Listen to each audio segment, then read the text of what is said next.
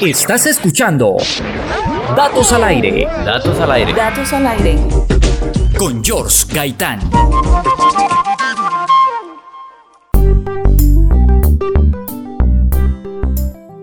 Y hoy vamos a hablar del primer sol artificial en miniatura que fue encendido durante 20 segundos en este planeta. Estoy hablando del experimento que hicieron científicos de Corea del Sur en el Kastark hace un mes, en diciembre del 2020.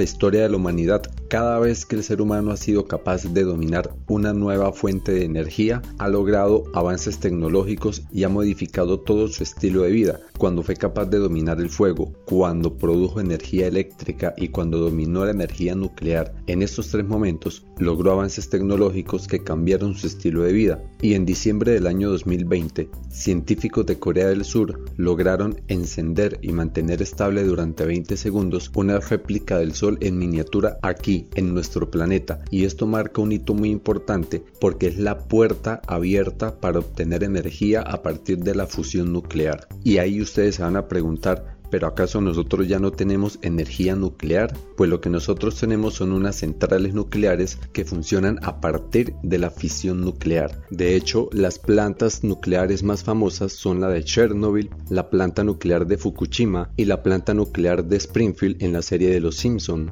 El proceso de fisión nuclear consiste en coger un átomo muy grande, muy pesado, inestable y partirlo por la mitad en dos fragmentos y cuando se parte ese átomo que generalmente es uranio o plutonio, se libera energía. El problema es que al partir ese átomo de uranio o de plutonio, aparte de energía, también se obtienen dos nuevos núcleos que son grandes, que son inestables y porque son inestables empiezan a desintegrarse. Estos son residuos radioactivos y algunos de estos residuos radioactivos tardan hasta 20.000 años en degradarse. Entonces estamos generando unos contaminantes, unos residuos nucleares, una basura nuclear que va a permanecer hasta 20.000 años con nosotros. Por otro lado, lo que hicieron en Corea del Sur fue un reactor de fusión nuclear. La fusión nuclear es lo que sucede en nuestro Sol y en cualquier otra estrella de todo el universo. Y la fusión nuclear une, fusiona dos átomos diferentes para crear un nuevo átomo.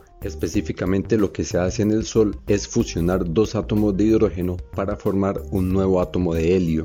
Para que me entiendan la idea, si usted tiene dos monedas de 10 pesos y las une, lo que tiene es dos monedas de 10 pesos pegadas, unidas, pero hasta ahí no ha hecho ninguna transformación significativa. Pero cuando con una fuerza muy gigantesca se pueden fusionar esas dos monedas para formar una nueva moneda teóricamente de 20 pesos, en ese momento usted ha hecho una fusión. Pues bien, en nuestro planeta hay mucho hidrógeno, como átomos individuales que al unirse forman una molécula de hidrógeno, el H2. De hecho, el hidrógeno gaseoso siempre se encuentra como H2 son dos átomos de hidrógeno unidos, pero no fusionados. Lo que sucede en el Sol, a cuenta de que el Sol es miles de veces más grande que nuestro planeta, la gravedad del Sol también va a ser miles de veces más grande que la gravedad de nuestro planeta. Y esa fuerza de gravedad tan colosal, tan grande, obliga a los átomos de hidrógeno no solamente a unirse, sino a fusionar sus núcleos. Entonces, en las estrellas, en el Sol, esos dos átomos de hidrógeno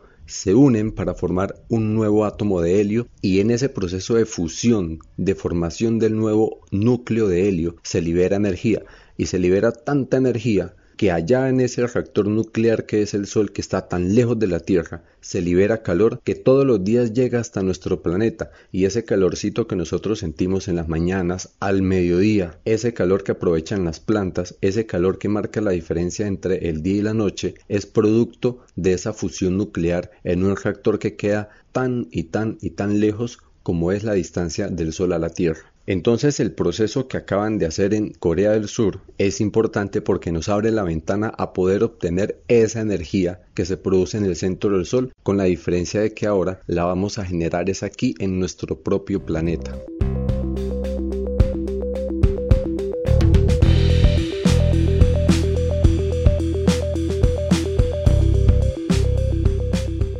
Hablemos entonces de la hazaña que hicieron estos científicos surcoreanos en el Kastark. El Kastark que se escribe K-Star. Ese nombre proviene de las siglas de sus palabras en inglés, que significa investigación avanzada de tokamak superconductor de Corea.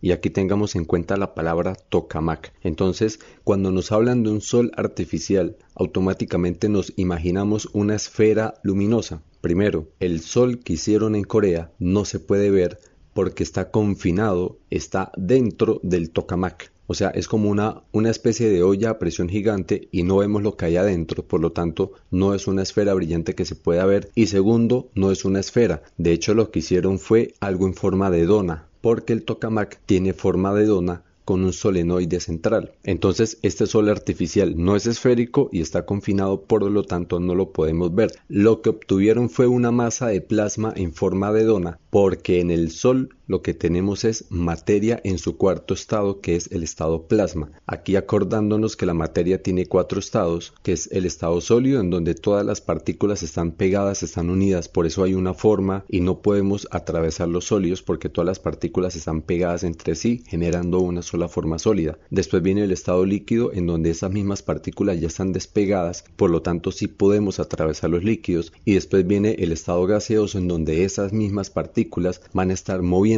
en todas las direcciones y después aparece el estado plasma, que son las mismas partículas del estado gaseoso también moviéndose en todas las direcciones pero en el estado plasma están a unas temperaturas muy altas, tanto que esas partículas se han fragmentado, se han partido en pedacitos. Unos pedacitos van a adquirir cargas positivas, otros pedacitos van a adquirir cargas negativas y entonces tenemos una masa con temperaturas muy altas y con cargas eléctricas. Esos fragmenticos de partículas se llaman iones, por eso decimos que el estado plasma es un estado ionizado. Por lo tanto, el plasma va a tener altas temperaturas y va a estar ionizado, o sea, va a tener cargas eléctricas. Y este plasma fue el que lograron obtener en el CASTARC. Ya tenemos el plasma, ahora falta hacer fusionar los átomos de hidrógeno presentes en ese plasma. Si en el Sol esa fusión se da por la inmensa gravedad del Sol, en el CASTARC lo hicieron a través de campos magnéticos. Entonces, en los tokamak generamos campos magnéticos tan fuertes que obligan a los átomos de hidrógeno a fusionarse.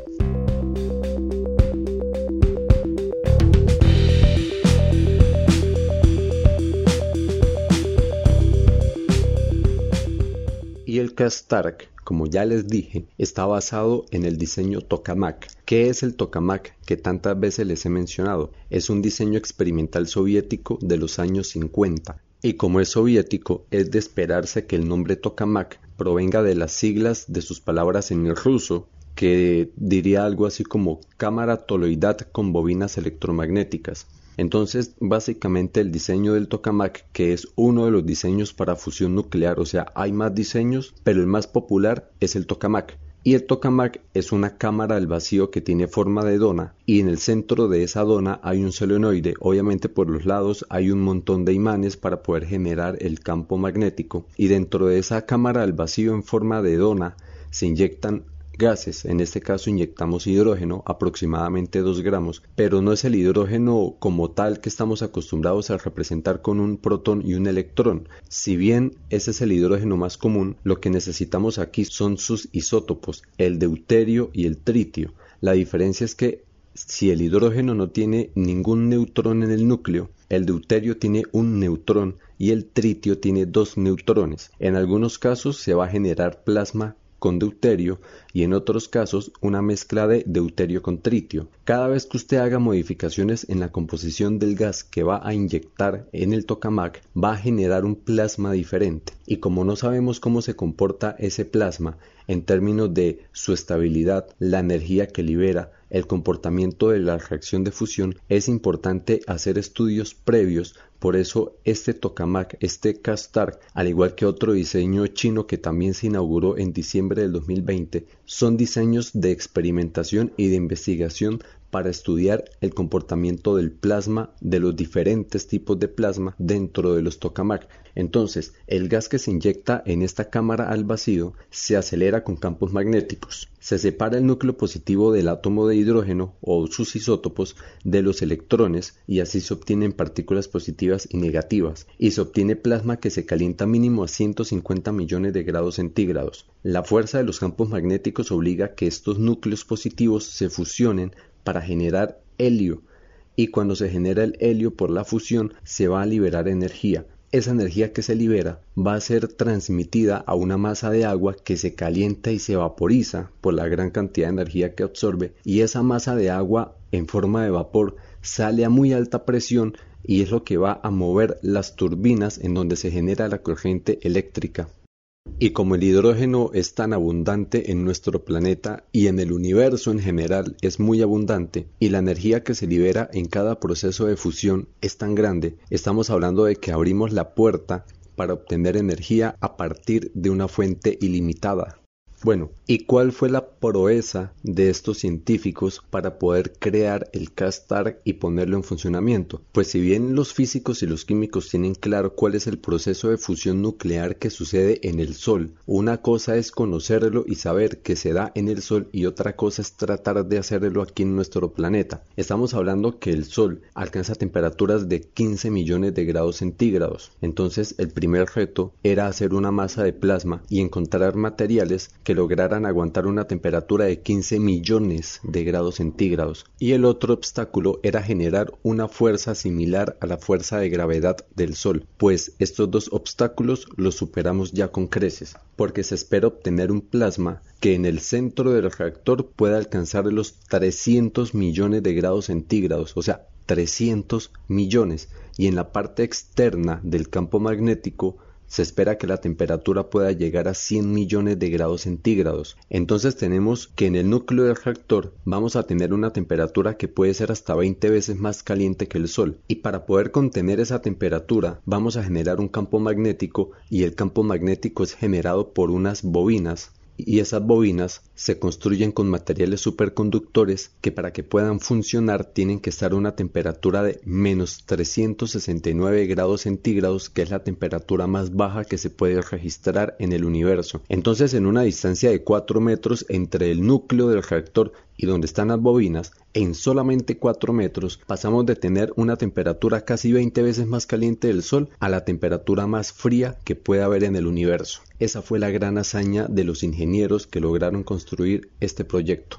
¿Cómo fue posible generar en 4 metros una distancia de temperaturas tan grande? Primero porque se usan unas cámaras criogénicas para enfriamiento y segundo porque el campo magnético es tan fuerte que atrapa las partículas, impide que las partículas salgan de ese campo magnético, por ende el calor no va a escaparse muy lejos del campo magnético. Y es que el campo magnético que se está generando para estos tokamak es más o menos de 13 teslas, que es 3 millones de veces más fuerte que el campo magnético de nuestro planeta. Entonces, con ese campo magnético tan fuerte, esa fuerza es la que va a sustituir a la fuerza de gravedad del Sol. Este campo magnético tan fuerte es el que va a obligar a los átomos de hidrógeno a fusionarse.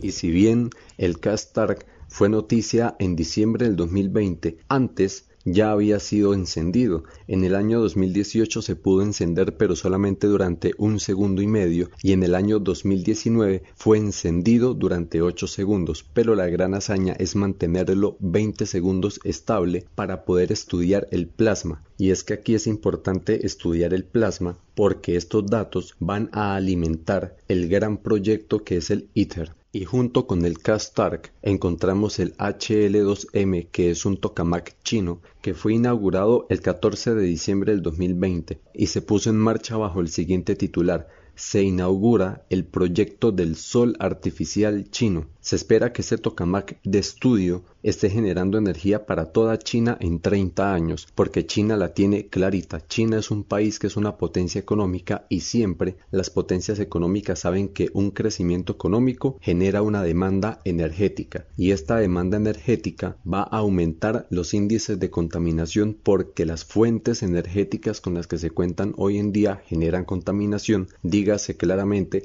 carbono y petróleo. Entonces China está muy interesado en tener una fuente de energía que no genere contaminación y la fusión nuclear es el candidato perfecto para suplir su demanda energética y no solamente China. Todos los países que son potencias económicas tienen los ojos puestos sobre los proyectos de energía a partir de fusión nuclear. Y entonces el HL2M chino que se inauguró en diciembre del 2020 junto con el Castark que ya se encendió también en diciembre del 2020, estos dos proyectos que son tokamak de estudio van a estudiar plasma y van a dar datos para el macroproyecto, para el papá de todos los tokamak, que es el proyecto ITER porque en el planeta se está avanzando en otros proyectos tokamak. Entonces tenemos el JET que está en el Reino Unido, en Europa. Aquí voy a darles un dato. El JET tiene un núcleo cuyo diámetro es de 3 metros. Tengamos en cuenta esa dimensión. Aparte de eso tenemos el EST en China.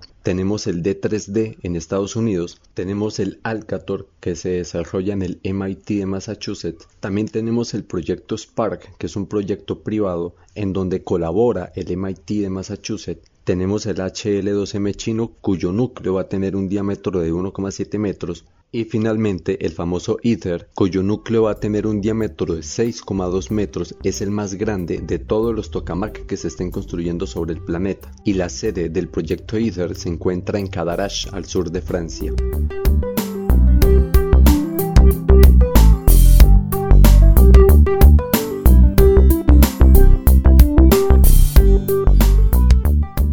Ahora sí hablemos del proyecto ITER. En este proyecto participan 35 países, entre los cuales tenemos obviamente a China y a Corea, y también tenemos a India, Japón, Rusia, Estados Unidos, el Reino Unido y todos los países que conforman la Unión Europea y tiene tantos países participantes porque un solo país no es capaz de sostener un proyecto de ese tamaño porque necesita muchas materias primas diversas, entonces ningún país es capaz de proveerlas, necesita acceso a muchas tecnologías, los costos de este proyecto son muy elevados, la cantidad de piezas y la diversidad de industrias que se necesitan para fabricar todas las piezas necesarias no se encuentran en un solo país. La logística para el ensamble, la mano de obra y la calificación de los ingenieros y de los científicos que están participando de este proyecto no se encuentran en un solo país. Entonces con todos estos participantes ha sido posible hacer este proyecto que inició en el año 2007. La construcción de las partes del ITER se inició en el 2014 y solamente hasta julio del año pasado, hasta julio del año 2020,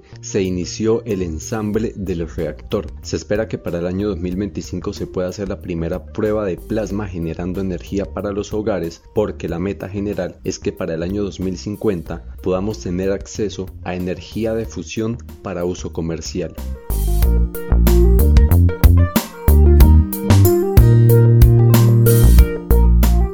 Aquí va el dato de la semana. El dato de la semana.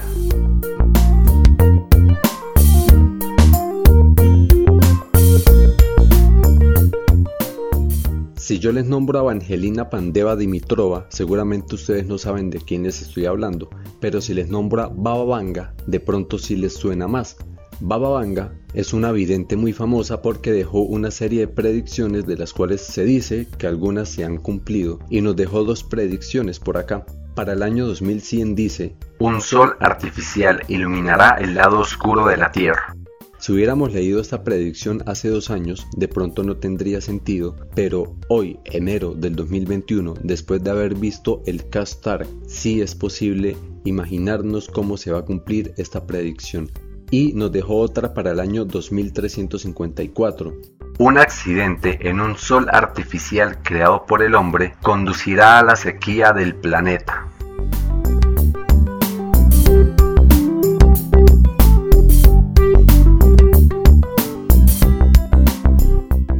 Acabas de escuchar Un nuevo episodio de Datos al Aire. Datos al Aire. Un podcast emitido desde Colombia, bajo la dirección de George Gaitán. A todos nuestros oyentes, gracias por escucharnos y les deseamos un feliz día, cual sea el día que este sea. Cual sea el día que este sea.